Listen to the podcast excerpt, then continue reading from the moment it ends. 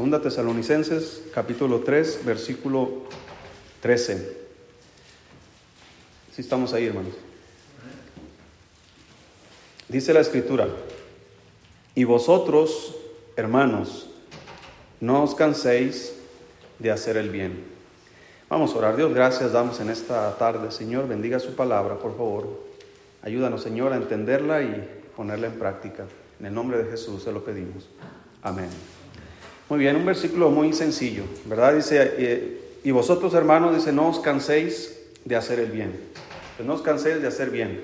Eh, pregúntese en su vida cristiana, ¿qué, ¿qué bien está haciendo? ¿Qué cosas está haciendo bien? ¿Qué cosas, obviamente, de, de las cosas de Dios estamos haciendo en nuestras vidas?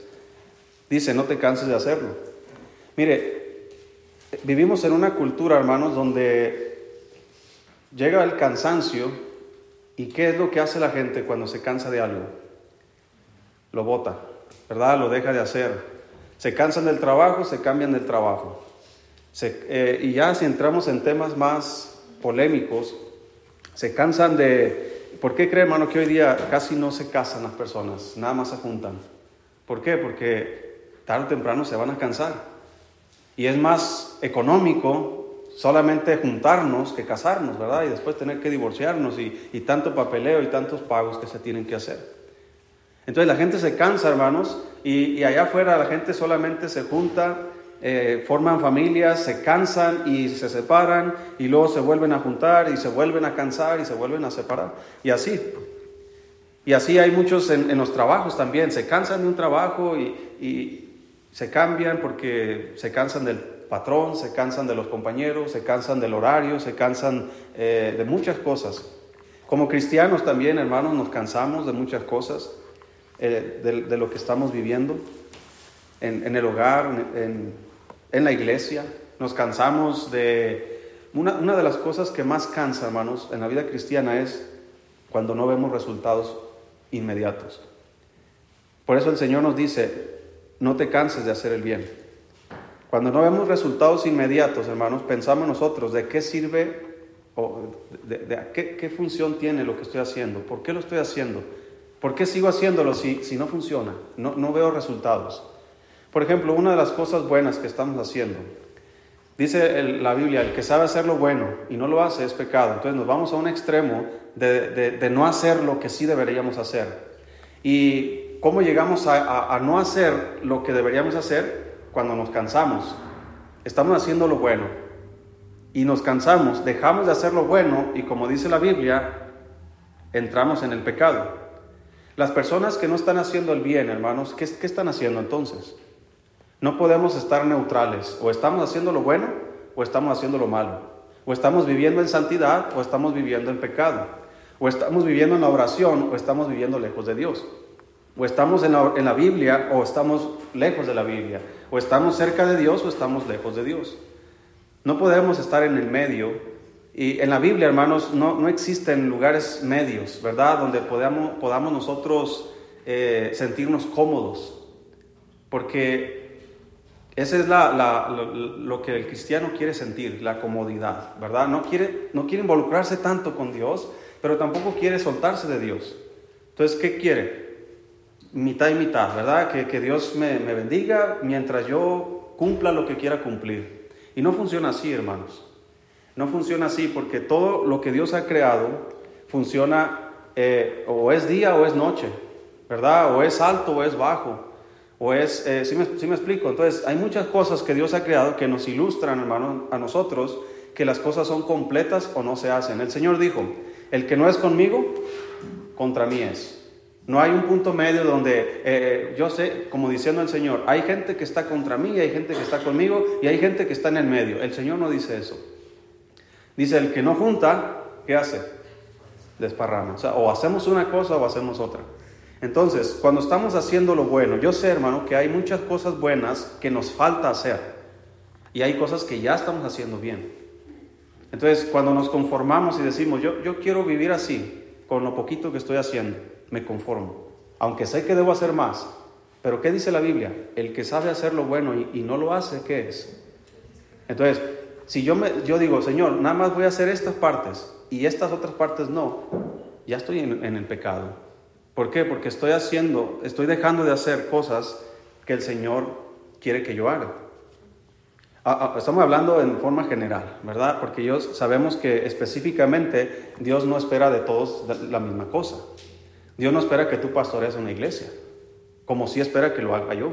¿Sí me explico? Entonces hay cosas específicas donde no porque yo lo esté haciendo, tú lo tienes que hacer. Los misioneros, no todo el mundo va a ser misionero. Eh, no todos los, los, miembros de las iglesias tienen que salir como misioneros. No es así, así no funciona la cosa. Dios elige de la iglesia familias para enviarlos de misioneros para otros países, otras culturas, y no porque yo no lo esté haciendo significa que esté haciendo lo malo. ¿Qué es lo que yo tengo que hacer cuando otros misioneros van? ¿Qué bueno puedo hacer yo en eso? Apoyar a esos misioneros. Entonces ya sé que debemos apoyar a esos misioneros. No lo hago, entonces estoy en el pecado, como dice la escritura. Sí me explico, hermanos. Hay cosas que sí no espera Dios que tú las hagas porque no es para ti. Eh, hay cosas, hermanos, que son exclusivamente de la persona, cosas que Dios preparó de antemano para que cada persona anduviese en esas cosas. Pero a nivel general, hermanos, todos los cristianos debemos hacer el bien. Debemos practicar el bien y no debemos cansarnos. ¿Por qué Dios manda que no nos cansemos? Porque Él sabe que nos vamos a cansar. Nos da un recordatorio, no te canses, no te canses. ¿Verdad? El cansancio, hermanos, eh, por ejemplo, en, un sentido es bueno y en otro sentido es malo. En un sentido bueno, por ejemplo, cuando una persona está practicando un deporte eh, o está haciendo ejercicio, ¿verdad? Dicen que entre más te duele, eh, da mejor resultado en el ejercicio. Pero no en cuando estás acostado, ¿verdad? Si estás acostado y te duele todo el cuerpo es porque algo anda mal, ¿verdad? Entonces estás cansado cuando no es, hermanos, hay veces que nos cansamos más cuando no hacemos nada.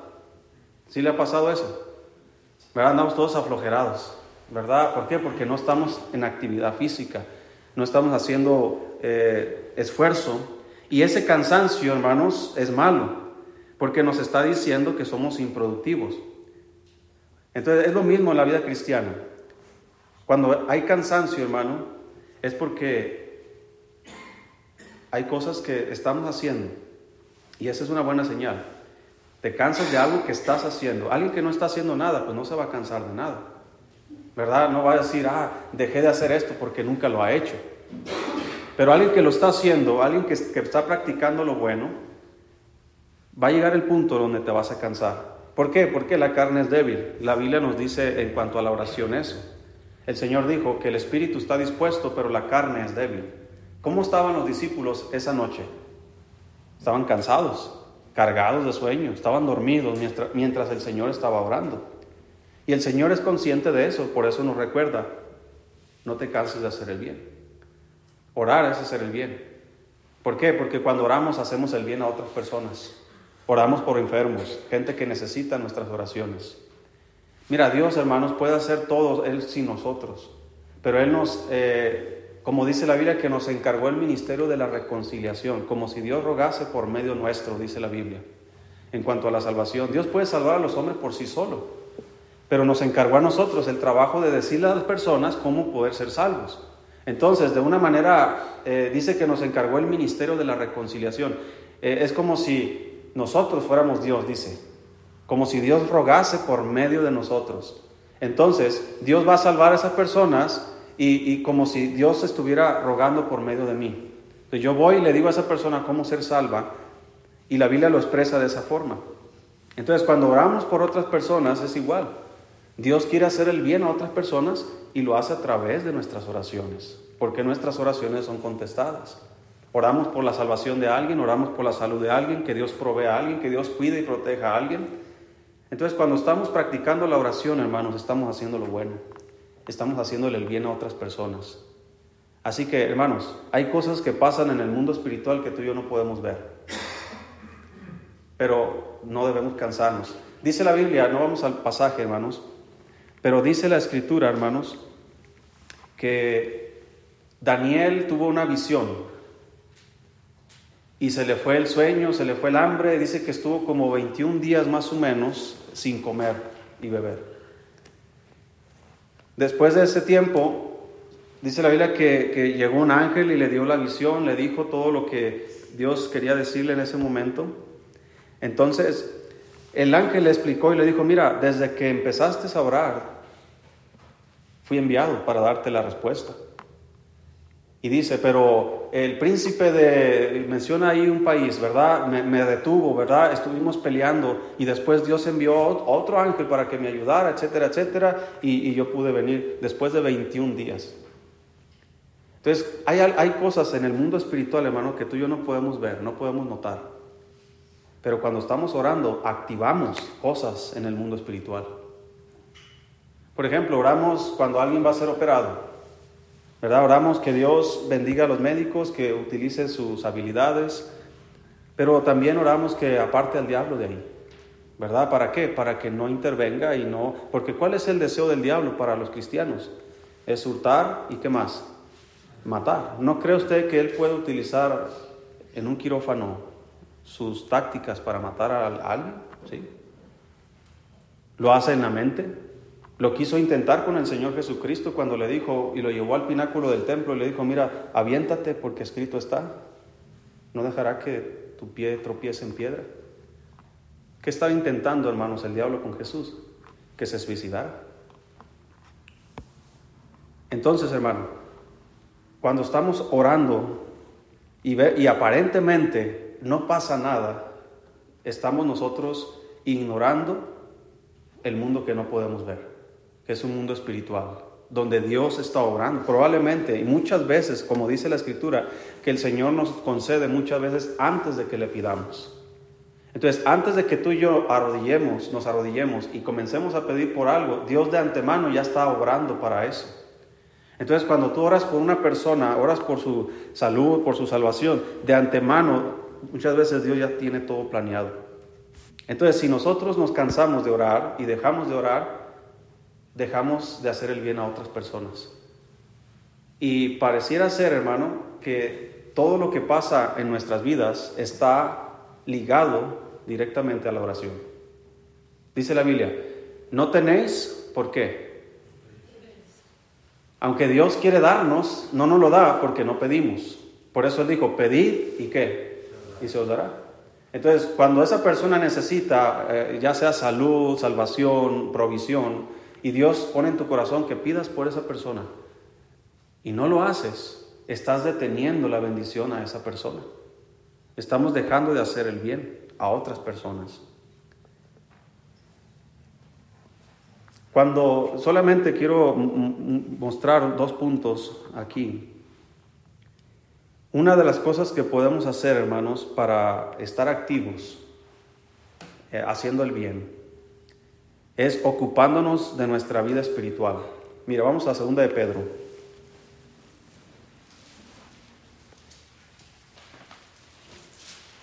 Segunda de Pedro, capítulo 1. Un cristiano, hermano, que descuida su vida espiritual, es un cristiano que pierde de vista el hacer el, hacer el bien ignora las oportunidades que Dios le da para hacer el bien. Dice ahí en primera, segunda de Pedro, capítulo 1, versículo 3. Dice, como todas las cosas que pertenecen a la vida y a la piedad nos han sido dadas por su divino poder, mediante el conocimiento de aquel que nos llamó por su gloria y excelencia, por medio de las cuales nos ha dado preciosas y grandísimas promesas, para que por ella llegaseis a ser participantes de la naturaleza divina habiendo oído de la corrupción que hay en el mundo a causa de la concupiscencia. Vosotros también, dice, poniendo toda diligencia por esto mismo, añadid a vuestra fe virtud, a la virtud conocimiento, al conocimiento dominio propio, al dominio propio paciencia, a la paciencia piedad, a la piedad afecto fraternal y al afecto fraternal amor. Porque si estas cosas están en vosotros y abundan, no os dejarán estar ociosos ni sin fruto en cuanto al conocimiento de nuestro Señor Jesucristo. Pero el que no tiene estas cosas, tiene la vista muy corta, es ciego, habiendo olvidado la purificación de sus antiguos pecados.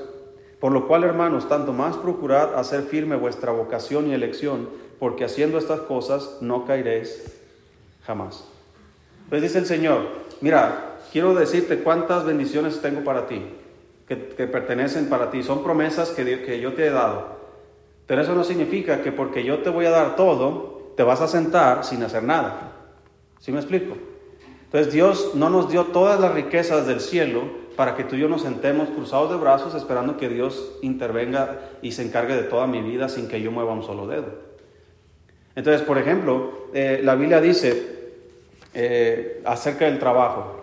Buscamos un trabajo. Dice Dios que el que no quiera trabajar, ¿qué dice Dios? Ah, pero ¿qué no dice la Biblia? No os preocupéis qué comeréis y qué beberéis. entonces, ¿cuál versículo voy a agarrar entonces? No, lo que Él está diciendo es que Él te va a proveer, no te preocupes por la provisión, pero preocúpate por un trabajo. ¿Sí? ¿Sí me explico? Entonces, no voy a quedarme sentado esperando que Dios me dé de comer en la boca. Es un ejemplo, hermanos, cómo Dios nos ha dado bendiciones, pero también nos ha dado responsabilidades. Poniendo toda diligencia, dice la Biblia, por esto mismo. Por causa de que te he dado tantas bendiciones, quiero que tengas tanta responsabilidad. Quiero que cuides tu vida espiritual. Quiero que, atiendas la vida espiritual. Quiero que, que abundes en estas cosas para que no seas, dice, ocioso. Para que, dice que el que no tiene estas cosas, tiene la vista muy corta. ¿Sabes qué pasa? Está hablando figurativamente, ¿verdad? No está hablando que tienes un problema en la vista. Lo que está diciendo es que cuando, cuando no estamos cuidando nuestra vida espiritual, no nos damos cuenta de las necesidades de otros. Es más, dice, habiendo olvidado la purificación de tus antiguos pecados. Es más, hasta olvidamos de nuestras propias necesidades. Ya, ya ni siquiera recuerdo por qué estoy aquí en la iglesia, por qué soy cristiano, según lo que dice este versículo.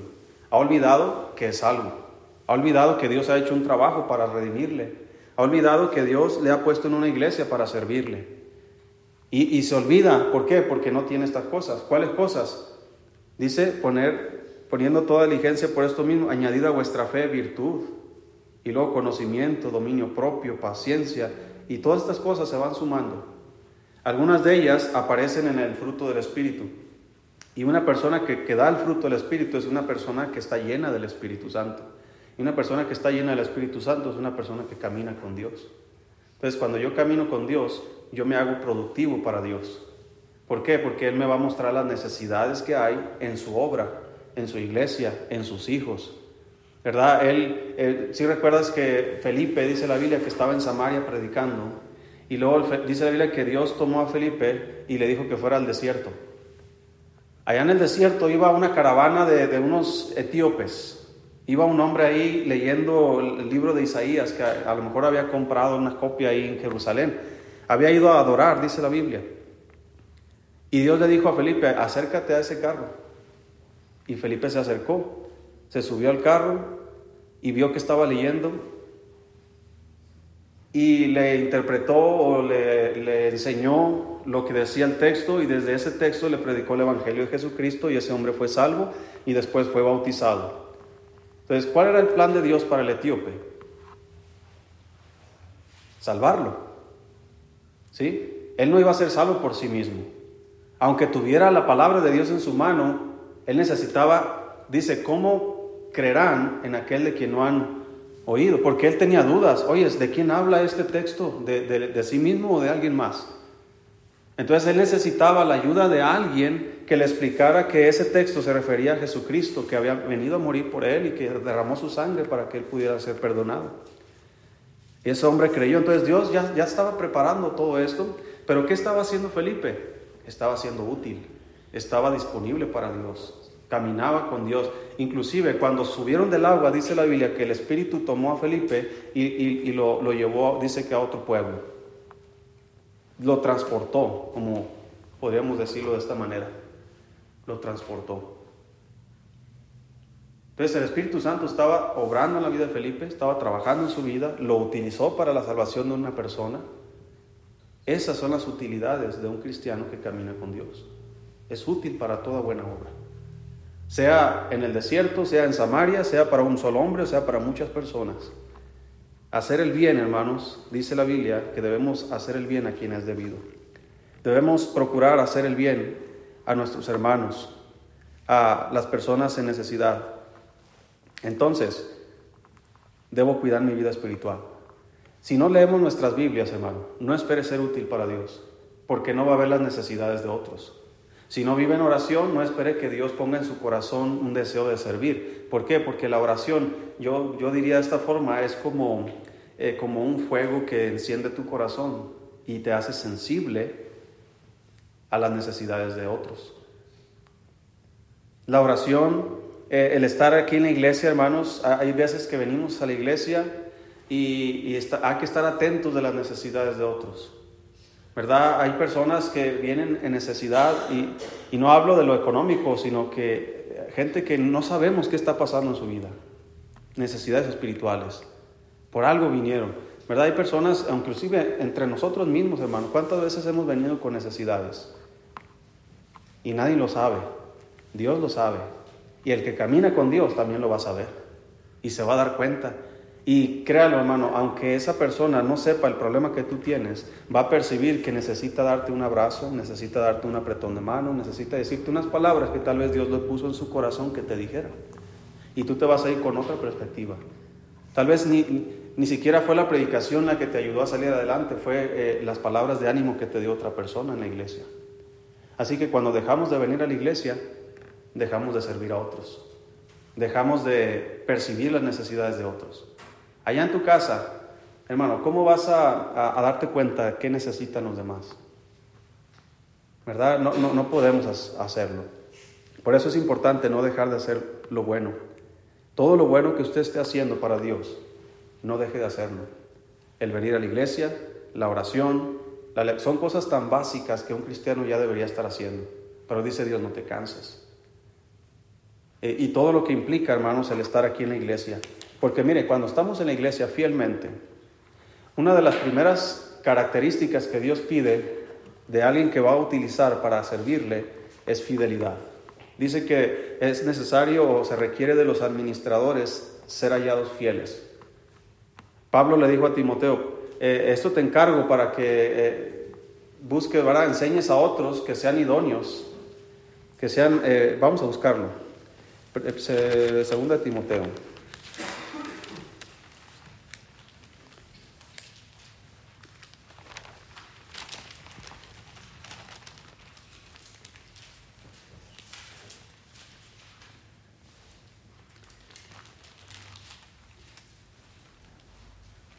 Segunda, no, primera Timoteo. Segunda. Sí, es lo que iba a decir. Segunda de Timoteo 2.1 dice, escuche lo que dice aquí hermano, tú pues, hijo mío, échate en la cama, pon una hamaca ahí, ¿verdad? Y no, dice, ¿qué dice hermanos? Esfuérzate en la gracia que es en Cristo Jesús. La gracia es la ayuda de Dios, pero Dios no ayuda, o como dicen, ¿verdad? El que madruga, Dios lo ayuda. ¿Verdad? Dios no ayuda, hermanos, al que no hace nada. Entonces, el que está dispuesto y está ocupado en su vida espiritual, la gracia de Dios va a sobre él.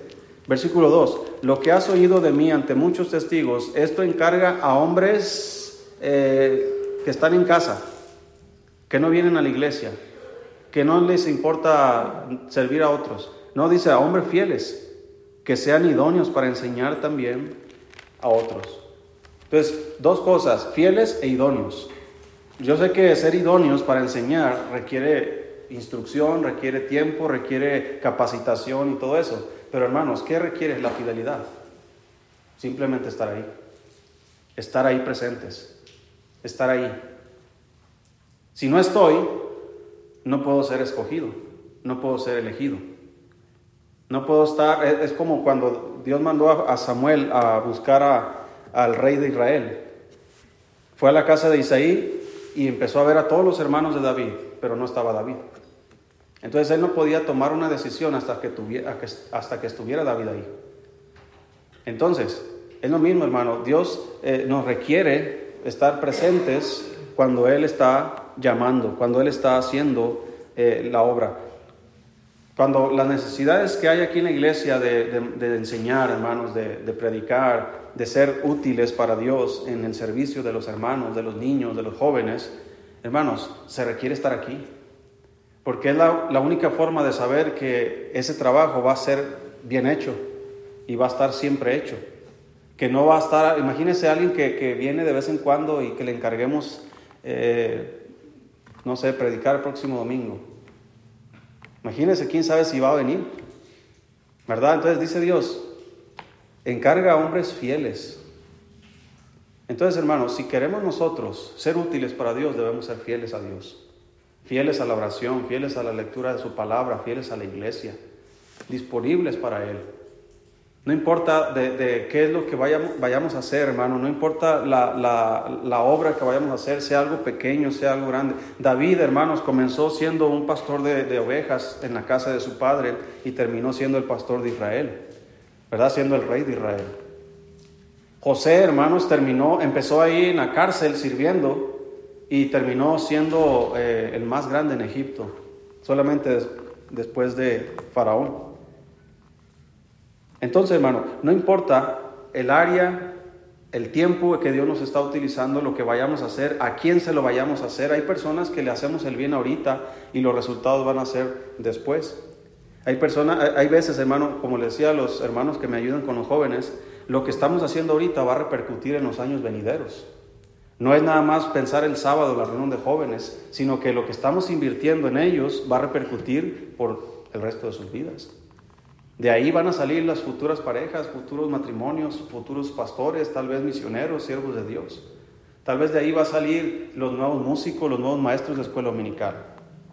Entonces lo que estamos haciendo, hermanos, ahorita, dice Dios, no te canses de hacerlo, porque a su tiempo cegaremos, dice la Biblia, si no desmayamos. A su tiempo van a venir los resultados. Entonces, el que se cansa, hermanos, no va a mirar y no va a observar el resultado. ¿Por qué? Porque no, no va a dar resultados. Una vez expliqué sobre la oración, eh, el ser constantes en la oración. Cuando se prende fuego con, un, con una, una, vara, ¿verdad? Ponen un tronco y ponen con una vara, comienzan a frotar. Entonces, eh, ¿cómo vas a producir fuego ahí, hermanos? Con la constancia. No es nada más hacerle y ver que no, pues no prende ni modo, no funcionó. No, no, no es que no funcione. Se requiere constancia, fidelidad. Y créame, hermano, hacer ese trabajo tal vez te va a sacar ampollas en las manos. ¿Y sabes qué es lo que nos cansa muchas veces? Cuando ya comenzamos a sentirlos, eh, ¿cómo se dice la palabra? Cuando ya me empieza a costar, ya no me conviene. Oye, ah, tengo que servir aquí y no me conviene porque tengo que estar allí. Y yo quiero de vez en cuando tener mis días libres, dejar de venir a la iglesia, ¿verdad? Porque, no, pero es que si me comprometo con, con la escuela dominical, luego tengo que llegar a las diez y media. y ya me está costando, entonces es ahí donde muchas veces nos cansamos. No, ¿para qué voy a seguir haciendo eso si me está costando? Hermano, si no nos está costando, es porque no nos estamos esforzando, no estamos haciendo más, porque la Biblia dice que, que si hacemos solamente lo que se nos pide, somos siervos inútiles, porque hicimos lo que se nos pidió, pero debemos ir más allá. Como la iglesia, las iglesias en, eh, en Macedonia, hermanos, dice que ellos eh, no solamente dieron más allá de sus fuerzas, sino que ellos mismos se habían entregado primeramente al Señor y después a los apóstoles por la voluntad de Dios.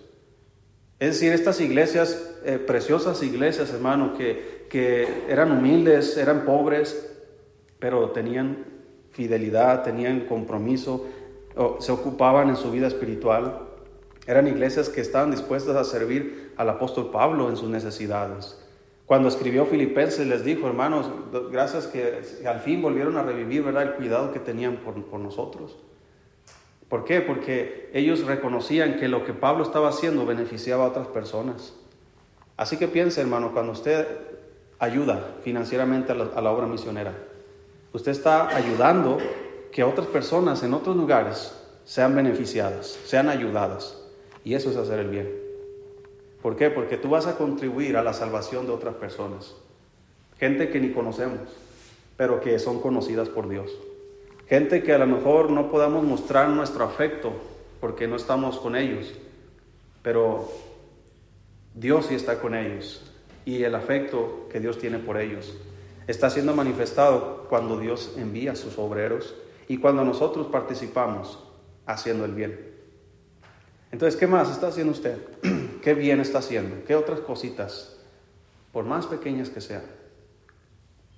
Piense, ¿qué está haciendo usted que está beneficiando a otras personas? ¿Que está ayudando al crecimiento espiritual de otras personas? ¿Al beneficio tal vez físico? ¿Verdad? Tal vez usted ayuda o ha ayudado a gente económicamente o ha ayudado a personas en necesidad con comida. Usted ha contribuido. Dice Dios, en cuanto, ¿verdad? Podamos nosotros, debemos hacer el bien a todos.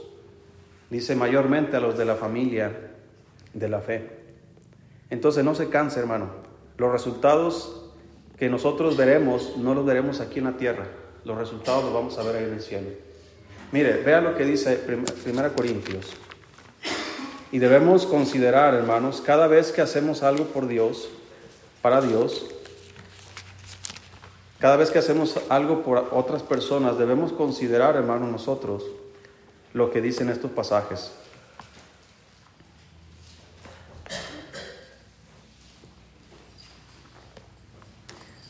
Primera Corintios capítulo 3.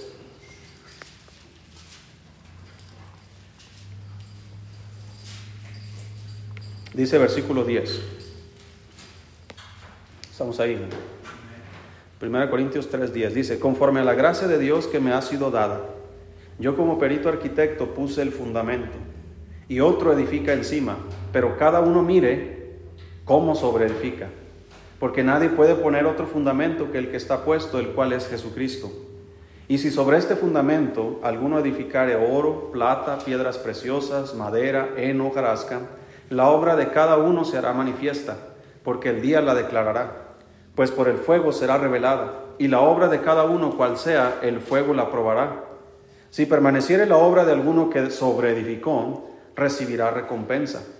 Si la obra de alguno que se quemare, él sufrirá pérdida, si bien él mismo será salvo, aunque así como por fuego.